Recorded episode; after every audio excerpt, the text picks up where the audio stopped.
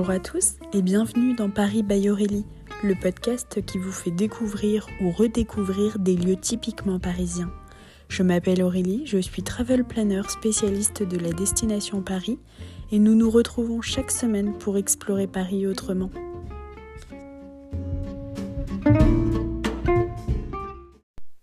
Bonjour à tous et bienvenue dans ce quatorzième épisode. Aujourd'hui, nous allons parler des journées du patrimoine euh, qui se déroulent le week-end prochain, donc le week-end du 19 et du 20 septembre. Donc en fait, les journées du patrimoine, je vais commencer en fait par euh, un petit euh, topo historique et après je vais vous donner 5 ou 6 adresses que je vous conseille à Paris pour ce fameux week-end. Alors, les journées du patrimoine, elles ont été créées en 1984 par euh, le ministère de la Culture en France.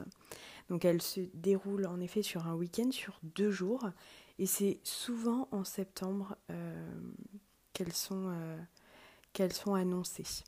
Elles permettent au public en fait de découvrir de nombreux monuments qui sont en fait pour la plupart fermés euh, le reste de l'année et qui ouvre au public exceptionnellement. À Paris, euh, il y aura environ 290 animations euh, cette année. Après, c'est vrai que beaucoup d'animations sont fermées liées à l'épidémie. Il y a également des thèmes. Donc pour cette 37e édition, cette année, c'est vraiment, ils veulent faire le lien entre le patrimoine et l'éducation euh, c'est ça qui, en fait, qui sera mis à l'honneur. Du coup, il y a énormément de bibliothèques, de collèges, de lycées euh, qui se joignent au musée euh, pour la visite.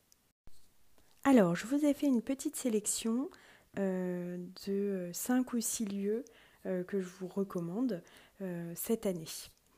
Donc pour commencer, je vous conseillerais la fondation Don Thiers c'est en plein cœur de Paris, dans le 9e arrondissement. C'est un bâtiment euh, qui a été légué en 1905 à l'Institut de France.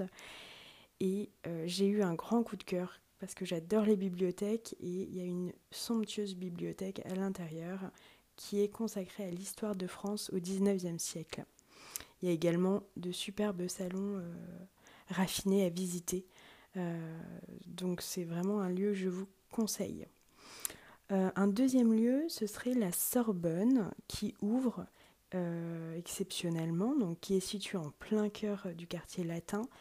Euh, je ne la présente pas, mais c'est une célèbre faculté qui est connue dans le monde entier et qui ouvre ses portes pour découvrir tous ses trésors. Donc vraiment, n'hésitez pas si, vous êtes, si vous êtes à côté ou si ça vous dit de visiter une faculté chargée d'histoire. Le, troisième, euh, le troisième lieu, alors c'est un lieu un peu plus insolite, c'est l'héliport de Paris, euh, qui se situe dans le 15e arrondissement, donc euh, près de la station de métro Ballard. donc en fait, vous aurez la, la possibilité pendant ces journées du patrimoine, en fait, de rencontrer des passionnés qui vous raconteront en fait l'univers de l'hélicoptère. Donc euh, vraiment pour euh, un public féru euh, d'aéronautique. Vraiment, je vous le recommande. une quatrième idée de visite, c'est le cirque Bormont-Moreno, qui se situe également dans le 15e arrondissement. Et en fait, il vous invite pendant ce week-end en fait, à découvrir cet univers féerique.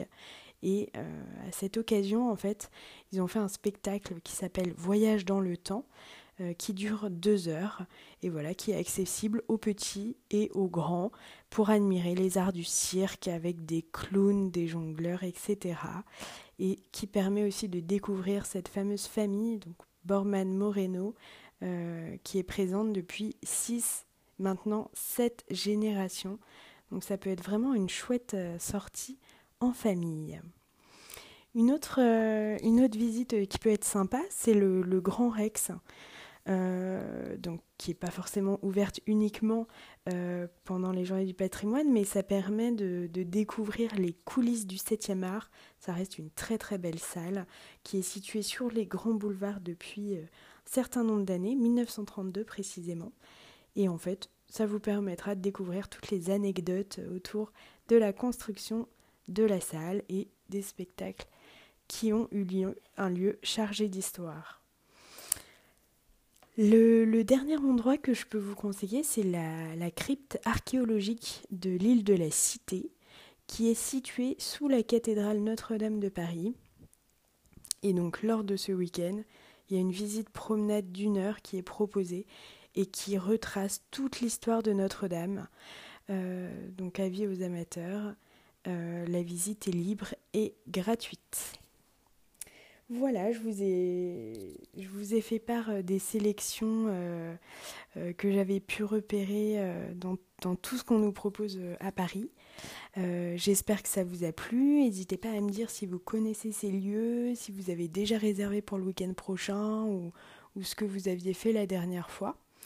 Euh, alors évidemment, c'est des hum, manifestations où il faut réserver au préalable. Donc euh, voilà, n'hésitez pas à consulter le site internet euh, ou à les appeler pour vous renseigner, parce qu'avec l'épidémie du, coronavirus, voilà, c'est pas, il faut absolument réserver en amont. Euh, voilà, écoutez, je vous retrouve euh, pour un nouvel épisode la semaine prochaine. J'espère que cet épisode vous aura plu. Et puis je vous dis à très bientôt.